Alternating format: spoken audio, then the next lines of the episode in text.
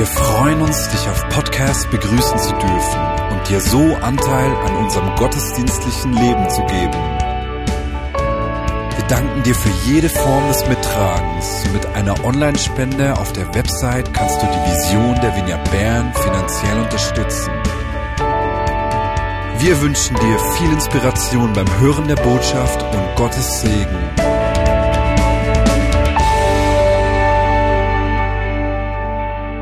Ich werde heute die Predigt über Nehemia fortsetzen. Das ist der zweite Teil. Und zwar, weil äh, ich empfinde, dass es eine Zeit ist, in der Gott einigen von uns wie, wie neue oder durch einige von uns Neues tun will. Uns neue Visionen, neue Verheißungen fürs Heute schenken will. Und in dieser Geschichte von Nehemia sehen wir einen Mann, bei dem genau das geschehen ist. Gott hat eine Vision in sein Herz gepflanzt, die gewachsen ist und, und die dann mit Kraft sich gezeigt hat und die äh, einer großen Zahl von Menschen Hoffnung und Leben gebracht hat. Aber bevor wir uns dieser Predigt zuwenden, möchte ich auch ich es nicht äh, sein lassen, all unseren ehrenamtlichen Mitarbeitern zu danken. Elian Grebasch hat das am Anfang schon schön gemacht. Wir haben ja am Freitag unser Mitarbeiterfest gefeiert. Nicht ganz alle von euch konnten dabei sein, von den über 500 Menschen, die mitarbeiten. Und auch ich möchte dir einfach Danke sagen für deine Bereitschaft, dich zu verschenken, mitzutragen, mit anzupacken und mitzugestalten. Und manchmal ist es so, wenn man selbst etwas mitmacht an einem Ort, dass man denkt, dass der eigene Beitrag eigentlich nicht ganz so wichtig ist. Ne? Es ist nicht spektakulär, nichts Wahnsinniges. Aber ich höre dann manchmal Geschichten, was unser Leben zusammen bei Menschen auslöst. Und, und ich habe einige Geschichten gekriegt, ich möchte nur eine kurz erzählen.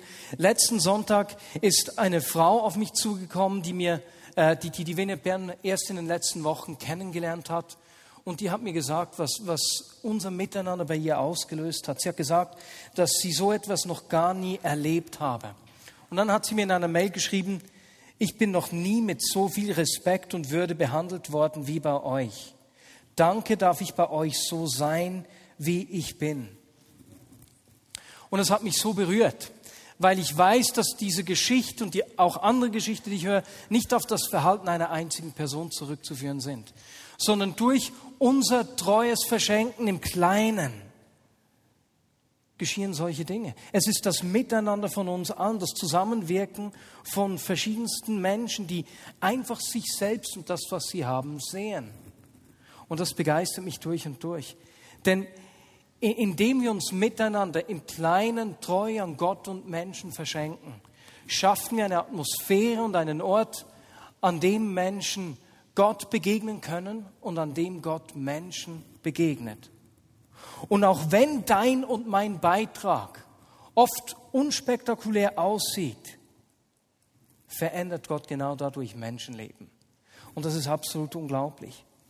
Und etwas, woran ich das auch sehe, was mich auch unglaublich freut, ist, dass es nun schon sieben Monate sind, in denen jede Woche hier in der Vinie Bern Menschen zum Glauben an Jesus Christus finden.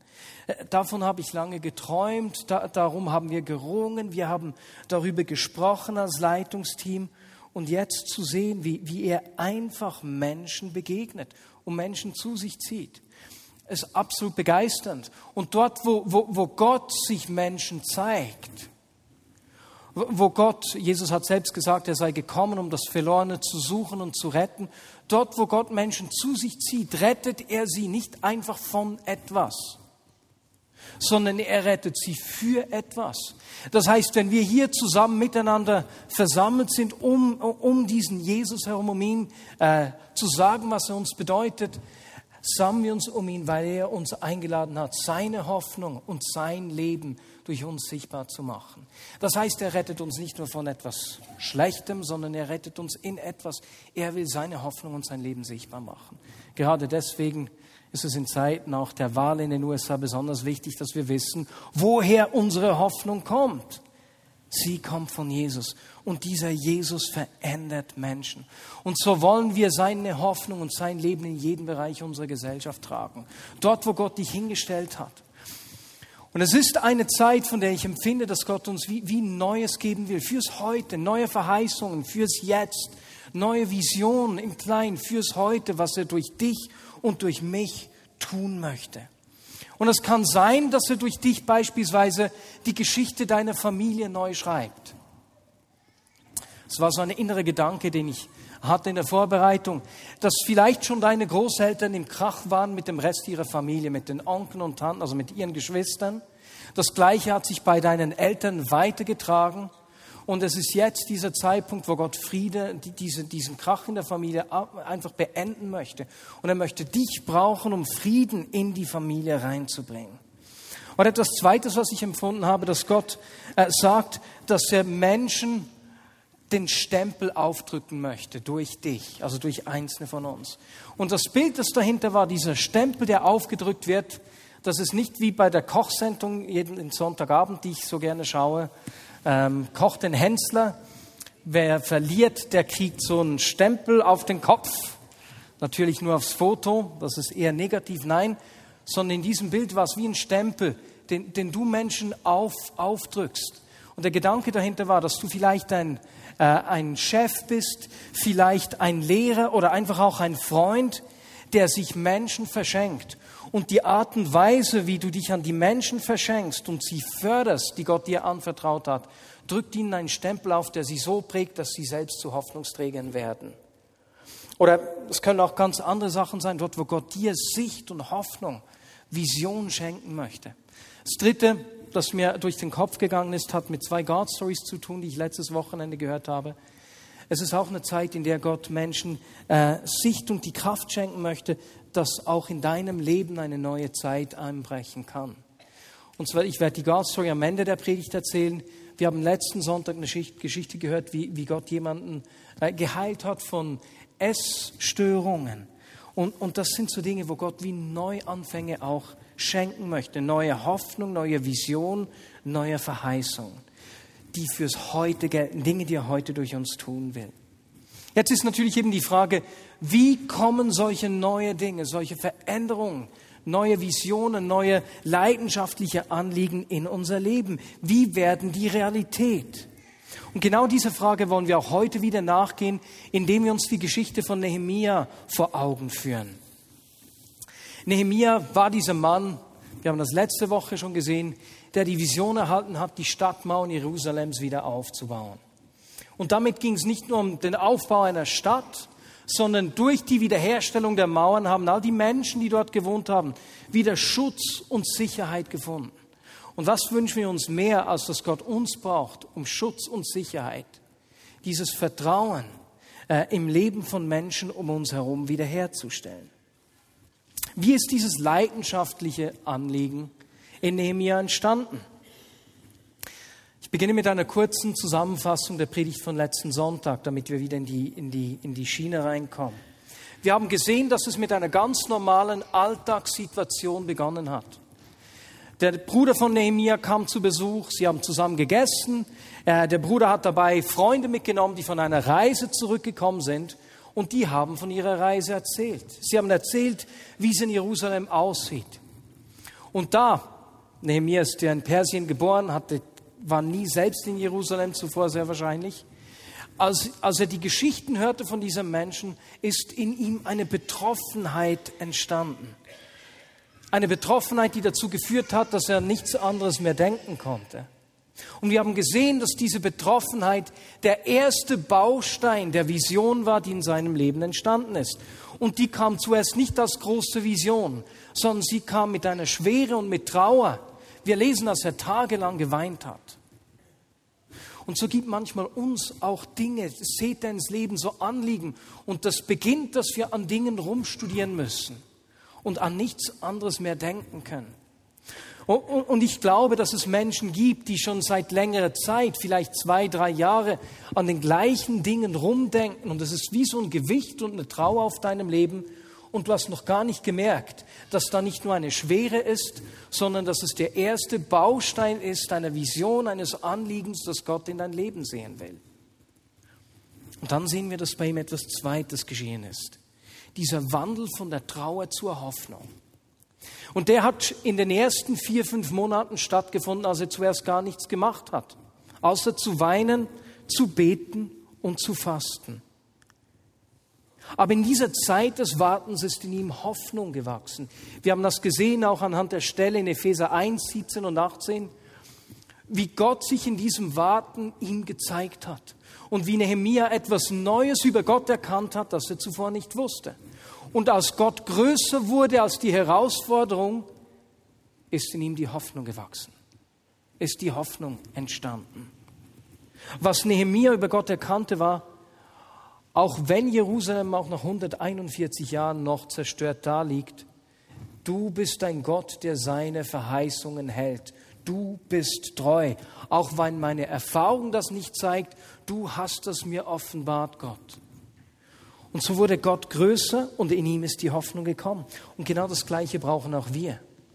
Wenn wir in so Zeiten der Veränderung sind oder wenn Gott so neue Visionen, neue Träume in uns reinlegt, dann wissen wir am Anfang nicht, was kommt. Und in unserer Unsicherheit schreien wir meistens danach zu wissen, zeig mir, was ich tun soll. Wir wünschen uns konkrete Pläne, wenn eigentlich wir zuerst die Hoffnung bräuchten. Und die Hoffnung erhalten wir, wenn unser Gott größer wird, wenn unsere Erkenntnis von Gott wächst. Und genau das ist bei Nehemia geschehen. Und hier steigen wir heute ein. Wir werden uns heute mit den ersten Versen des zweiten Kapitels äh, beschäftigen, beginnen aber mit dem allerletzten Vers äh, des ersten Kapitels. Denn wir sehen da, dass in dieser Zeit des Wartens bei Nehemia nicht nur Hoffnung gewachsen ist, sondern auch etwas Zweites. Herr, höre auf das Gebet deines Dieners und das Flehen all derer, die Freude daran haben, dich zu ehren Lass deinen Diener doch heute Erfolg haben und gib diesem Mann Erbarmen für mich. Das heißt, wir sind hier in einer Zeit, in dem Nehemiah vier, fünf Monate lang gewartet hat. Jetzt ist die Hoffnung in ihm entstanden und er spürt, jetzt muss Bewegung kommen. Jetzt muss ich etwas tun. Die Hoffnung bringt Mut mit sich. Und so fasst der Nehemia den Mut und bittet Gott um eine Gelegenheit, dem König Artaxerxes von seinem Anliegen zu erzählen. Jetzt in der damaligen Zeit war das nicht so einfach. Er konnte nicht einfach auf den König zugehen, Ihre Hochwürden, ähm, ich hätte da noch ein Anliegen, hätten Sie fünf Minuten für mich? Das war absolut undenkbar.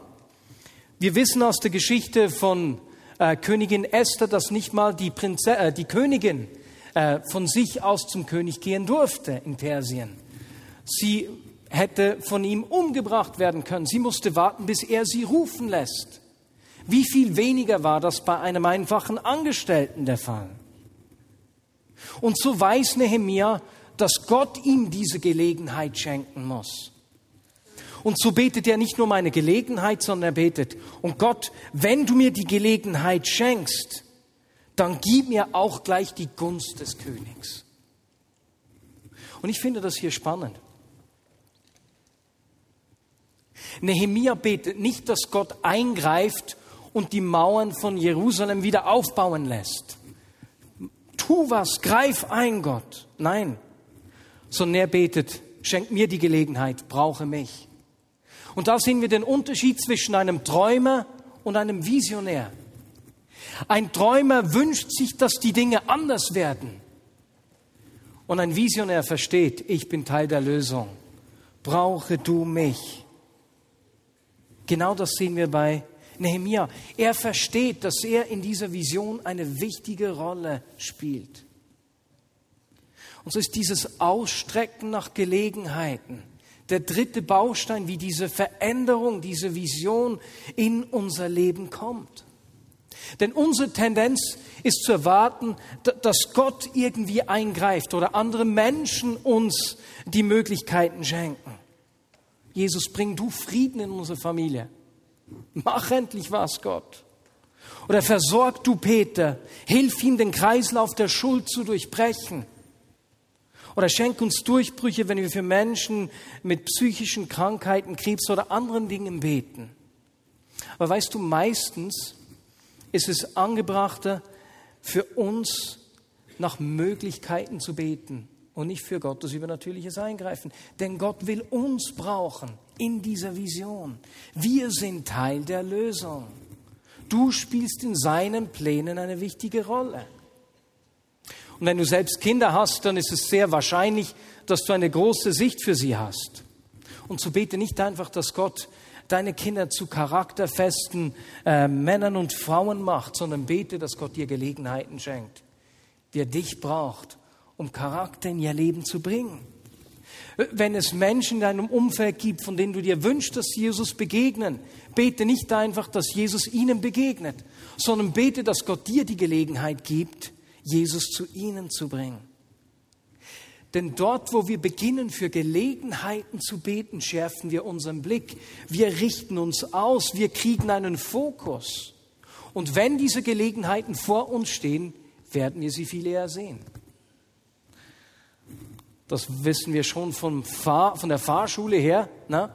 Wenn du auf der Autobahn, auf der Überholspur fährst und es ist ein bisschen eng, dann schau nicht das Hindernis an, wo du nicht hinfahren willst, sondern schau voraus. Denn dort, wo du hinschaust, dort fährst du auch hin. Und genau das sehen wir bei Nehemia. Nehemia betet für diese Gelegenheit, dem König von seinem Anliegen zu erzählen, und kurz später bietet sich ihm diese Gelegenheit tatsächlich. Im Monat Nissan, im 20. Jahr der Regierung von König Artaxerxes, feierte der König ein Fest und ich servierte ihm den Wein. Bis dahin hatte ich in seiner Gegenwart noch nie Trauer gezeigt. Nur eine kurze Pause. Bis dahin hat er noch nie Trauer gezeigt. Wir haben im ersten Kapitel von ihm gelesen, dass er seit vier, fünf Monaten am Trauern ist, dass er tagelang nur geweint hat, gefastet und gebetet. Dieser Mann hat die Trauer unglaublich gut vor dem König versteckt. Da sprach der König zu mir, warum siehst du so traurig aus? Du bist doch nicht krank.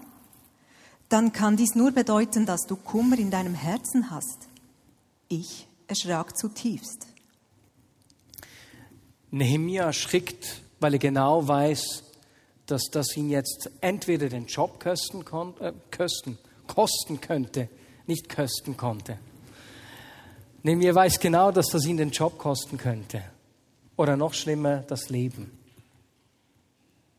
Wir haben, ich habe vorher gesagt, dass sein äh, Mundschenk nicht einfach zum König gehen kann. Und er, wenn er vor dem König erschien, musste er immer fröhlich sein. Und jetzt ist es ganz anders hier. Dazu kommt, dass es ja die Vorgänger von König Artaxerxes waren, die Jerusalem überhaupt erst ähm, zerstört haben. Die Stadt war bekannt dafür, aufrührerisch zu sein. Weswegen in aller Welt sollte gerade der persische König verstehen, weswegen der Nehemia diese Stadt wieder aufbauen will. Es ist kein Wunder, dass er erschrickt. Ich erschrak zutiefst und erwiderte dem König, lang lebe der König. Aber warum sollte ich nicht traurig sein? Die Stadt, in der meine Vorfahren begraben sind, liegt in Trümmern und ihre Tore wurden verbrannt. Da fragte mich der König, was erbittest du von mir? Ich flehte zu dem Gott des Himmels und antwortete, wenn es ihrer Majestät gefällt und wenn sie an mir, ihrem Diener, Gefallen gefunden haben, dann bitte ich Sie, mich nach Juda zu schicken, um die Stadt, in der meine Vorfahren begraben liegen, wieder aufzubauen. Nehemia hat für eine Gelegenheit und für die Gunst des Königs gebetet. Und jetzt ist sie hier. Äh, voller Angst, weil er nicht weiß, was geschieht, entlässt mich der König, lässt er mich umbringen, packt er dennoch die Gelegenheit beim Schopf denn Nehemia hat bereits im Voraus eine Entscheidung gefällt. Gott, egal was es mich kostet, wenn du mir die Gelegenheit schenkst, dann werde ich sie wahrnehmen und dem König mein Anliegen erzählen. Und wenn du mir die Gunst des Königs gibst, dann werde ich mein angenehmes Leben hier in, ähm, am Palast zurücklassen und gehe nach Jerusalem, um die Mauer wieder aufzubauen. Nehemia ist bereit, den Preis für seine Vision zu bezahlen. Und das ist der nächste Baustein der Vision, die, der nächste Baustein, wie, wie diese Dinge, Visionen, Träume, die Gott in unser Leben sehen will, zur Realität werden. Denn jede Vision, jedes Anliegen, je, jede Verheißung hat ihren Preis. Und manchmal braucht es einfach Zeit.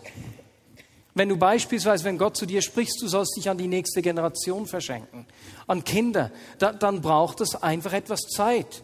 Du kannst dich bei den Wingkids engagieren beispielsweise oder an anderen Orten. Manchmal ist der Preis aber auch einfach unser Ansehen. Beispielsweise dann, wenn wir zu unseren Überzeugungen stehen müssen. Oder wenn wir uns auf die Seite von Menschen stellen, die abgelehnt werden. Manchmal braucht die Vision aber auch ein finanzielles Investment. Wenn Gott dir eine Geschäftsidee gibt und du spürst, er will mich brauchen im Unternehmerischen, dann kann das Investitionen nach sich ziehen, von denen du am Anfang nicht weißt, ob sie sich wieder einspielen werden. Und vor allem, in solchen Veränderungen kostet es dich deine Sicherheit. Und die Frage ist, ob wir bereit sind, auf unsere Sicherheit zu verzichten. Ich kann mich erinnern, als ich David Grebasch kennengelernt habe. So in den ersten Tagen. Irgendwann habe ich mal eine Mail von ihm gekriegt. Er hatte den Eindruck, dass er das Geschäft äh, loslassen soll, äh, wo er Mitbesitzer war. Er hat das gemacht und hat mir geschrieben, ob ich da eine gute theologische Ausbildung kennen würde. Und, und da war er bereit, in diese Veränderung reinzugehen, ohne zu wissen, was da rauskommt. Und er hat neun Monate lang gewartet, natürlich er und Elian zusammen. Sie waren beide bereit. Neun Monate lang haben sie, aus, haben sie gewartet, haben das Geschäft aufgegeben, ohne zu wissen, wie es weitergeht. Neun Monate später haben wir David als Bereichsleiter angestellt. Das ist eine der besten Entscheidungen, die wir in unserem Leben gefällt haben.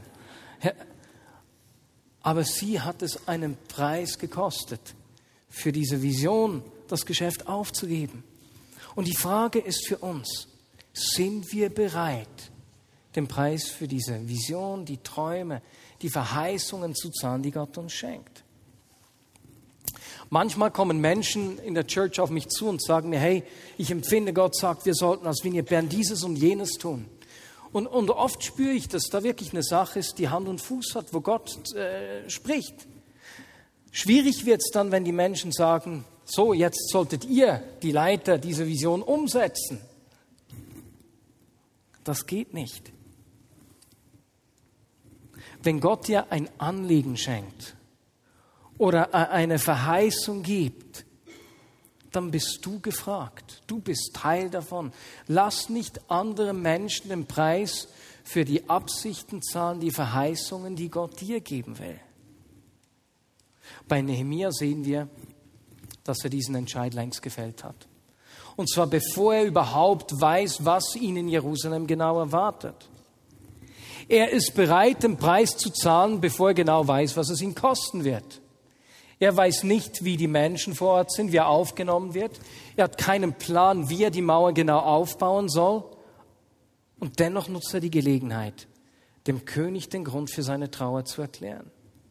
Und dann schenkt Gott ihm diese Gunst. Dem König gefällt die Idee, Nehemia nach Juda zu senden. Und da wird Nehemia noch mutiger. Wenn es Ihrer Majestät recht ist, dann gebe man mir Briefe an die Statthalter westlich des Euphrat mit, damit sie mich durchziehen lassen, bis ich nach Juda komme. Außerdem einen Brief an Asaf, den Verwalter der königlichen Wälder, damit er mir Holz gibt für die Balken an den Toren der Burg, die zum Tempel gehören, für die Stadtmauer und für das Haus, in das ich einziehe. Spürt ihr, wie dieser Nehemiah mutig wird? Jetzt fordere ich noch was. Ich bitte dich gleich noch um etwas. Könntest du mir nicht diesen Aufbau bezahlen, lieber König? Das ist der letzte Punkt in der Predigt heute, by the way. Lass uns noch mal kurz zurückschauen als diese Vision in Nehemia, ich muss neu beginnen, als diese Betroffenheit in Nehemia begonnen hat und sich zur Vision zu entwickeln begann, sah sein Job eigentlich wie ein Hindernis aus. Aber Gott, weswegen gibst du mir diesen Traum? Ich kann doch gar nicht gehen. Der König lässt mich nie ziehen. Weswegen gibst du ausgerechnet mir diesen Auftrag? Ich bin nicht qualifiziert, ich kann das nicht. Und jetzt, einige Monate später, wird sichtbar, dass der Job von Nehemia der Schlüssel zum Erfolg ist. Denn durch seine Aufgabe hat er direkten Zugang zum König, er genießt das Vertrauen des Königs, so dass der ihm mal diese Dinge zusagt. Und, und jetzt wird auch sichtbar, dass Gott den Job von Nehemia von Anfang an so orchestriert hat. Stell dir mal das Leben von Nehemia vor. Schon als junger Mann ist er irgendwie in die Umgebung des Königshofs gekommen, sehr wahrscheinlich in irgendeiner unbedeutenden Aufgabe. Er hat sich bewiesen, irgendein Diener hat gesehen, du, dieser Mann ist, auf den kann man sich verlassen, der ist vertrauenswürdig, den könnten wir befördern. Er hat einen neuen Job gekriegt, bis dann irgendjemand an dem König das gesteckt hat. Du, ähm, ich habe gehört, du suchst einen Mundschenk. Ich hätte hier noch einen. Na, über Jahre hat sich das aufgebaut. Nehemiah wurde Mundschenk und Gott hat das Ganze orchestriert. Gott hat ihn positioniert. Und wenn man diese Dinge aus, äh, aus, dem, aus der Rückblende sieht, macht das alles immer Sinn. Ne? Aber wenn wir zurückdenken an die Anfänger, als diese Vision gekommen ist, hatte Nehemiah bestimmt seine Fragen. Und geht es nicht uns auch oft so? Manchmal, wenn Gott Dinge zu uns spricht, dann fühlen wir uns unqualifiziert. Denken, nee, ich doch nicht. Wie soll ich Frieden in unsere Familie bringen, wenn ich der bin, der dauernd mit dem Onkel Krach hat? Gott suche sonst jemanden. Brauche sonst jemanden. Oder wie soll Gott mich brauchen, äh, damit diese Vision Realität wird? Ich habe drei Kinder. Nie Zeit und immer ein Chaos. Spricht zu sonst jemanden Gott? Aber weißt du was? Genauso wie Gott die Lebensumstände von Nehemia gebraucht hat, so macht er es auch bei dir und bei mir. Und das ist der fünfte Baustein der Vision. Gott braucht deine Lebensumstände. Er positioniert dich durch sie und lässt sogar herausfordernde Geschehnisse deines Lebens zum Segen werden. Diese Dinge schenken dir Zugang bei Menschen und Möglichkeiten, die du sonst gar nicht hättest. Ein kleines Beispiel, die God Story, die äh, letzte Woche jemand im halb acht Uhr Gottesdienst erzählt hat. Vor einem Jahr haben wir einen Prophetieranlass mit Bob Hazel durchgeführt. Und da hat eine junge Frau über eine Frau prophezeit, dass Gott sie brauchen will, um andere Frauen aufzubauen und ihre Identität zu stärken. Und, und als die, die Frau aus der Vinie Bern das prophezeit hat, sagt die andere Frau, du, genau an dem Ort, wo du über mich prophezeit hast, da ist mein, meine größte Herausforderung. Ich leide an Essstörungen. Ich denke, sie haben gebetet damals und jetzt, ein Jahr später, haben sie sich wieder gesehen und die Frau hat zu der jungen Frau aus der Vinie Bern gesagt, hey, ich bin übrigens seither von Essstörungen geheilt. Ist es nicht unglaublich? Rachel, das ist die Frau aus der Vineperm, die prophezeit hat, hat Bestimmungen in ihr Leben reingesprochen. Und genau die Dinge, an denen sie in diesem Moment noch gefangen war, sind Teil der Vision, Teil des Planes Gottes, was er durch sie tun will. Das begeistert mich. Gott kehrt unsere Umstände um. Er nutzt unsere Umstände. Er kann unsere Umstände wenden und zum Segen werden lassen. Und das tut er auch bei dir und bei mir. Und so wünsche ich mir für uns als, als äh, Menschen in der Vinie Bern, dass wir uns in den kommenden Wochen und Monaten bewusst öffnen und ausstrecken für dieses Neue, das Gott durch uns tun will. Dort, wo er Hoffnung und Leben durch uns bringen will. Egal, ob es am Job ist, egal, ob es in einem Engagement im direkten Zusammenhang mit der Gemeinde ist ob es in deiner Familie ist, wo auch immer. Er will Neues durch uns tun. Er will uns neue Träume, neue Visionen, neue Verheißungen fürs Heute geben. Und ich fasse zum Schluss diese fünf Bausteine nochmals zusammen, wie diese Träume und diese Vision, diese leidenschaftlichen Anliegen, die er uns schenkt, in unserem Leben zur Realität werden. Erstens, den ersten Baustein, den wir kennengelernt haben, das das war diese Betroffenheit, die Nehemiah äh, befallen hat. Gedanken, die uns nicht mehr aus dem Kopf gehen. So, so beginnt Gott Dinge in uns zu legen. Zweitens haben wir bei Nehemiah gesehen, dass in dieser Zeit des Wartens Hoffnung in ihm entstanden ist. Die Hoffnung ist gewachsen, als er gesehen hat, wie groß Gott ist, so will Gott uns seine Größe auf eine ganz neue Art und Weise erkennen lassen. Das ist der zweite Baustein. Der dritte Baustein war, wenn diese Hoffnung kommt, dass wir uns ausstrecken nach Gelegenheiten und für diese Gelegenheiten beten. Brauche du mich. Der vierte Baustein ist die Zeit, wo Entscheidungen gefragt sind. Sind wir bereit, den Preis für die Vision, für diese leidenschaftlichen Anliegen zu zahlen, die Gott uns schenkt? Und fünftens, wie wir bei Nehemia gesehen haben, Gott braucht deine und meine Lebensumstände. Sie sind für ihn kein Hindernis. Wenn Gott zu dir über etwas spricht, das er durch dich tun will, dann wird genau in und durch diese Lebensumstände sein Segen sichtbar. Lass uns einen Moment ruhig sein. Und Jesus, so beten wir dir, zeige uns, was du heute durch uns tun willst. Ich bitte dich um diese Anliegen, diese Vision, diese Verheißungen. Ich bitte dich um deine Gegenwart, dass wir dich erkennen in deiner ganzen Größe, dass Hoffnung in uns entsteht. Brauche du uns, um Hoffnung und Leben zu bringen, Jesus. Und zeige du uns diese Gelegenheiten, genau an dem Ort, wo du zu uns sprichst, wo du uns Träume gibst. Zeige du uns die Gelegenheiten, wo das sichtbar werden kann. Und Jesus, wir wollen den Preis zahlen, weil wir wissen, dass die Frucht dessen, was du durch unser Leben tust, viel größer ist, als der Preis jemals sein kann. Und danke dir, dass du unsere Lebensumstände brauchst, Herr. Und so bringen wir gerade die Orte und die Gedanken, an denen wir uns nicht qualifiziert fühlen. Die Momente, an denen wir an den Dingen zweifeln, die du uns gesagt hast, weil wir uns selbst für nicht fähig nicht würdig oder nicht prädestiniert halten. Jesus, und wir wissen, dass du Lebensumstände nutzen kannst, um Hoffnung und Leben zu bringen. Tue das in meinem Leben, Herr. Amen.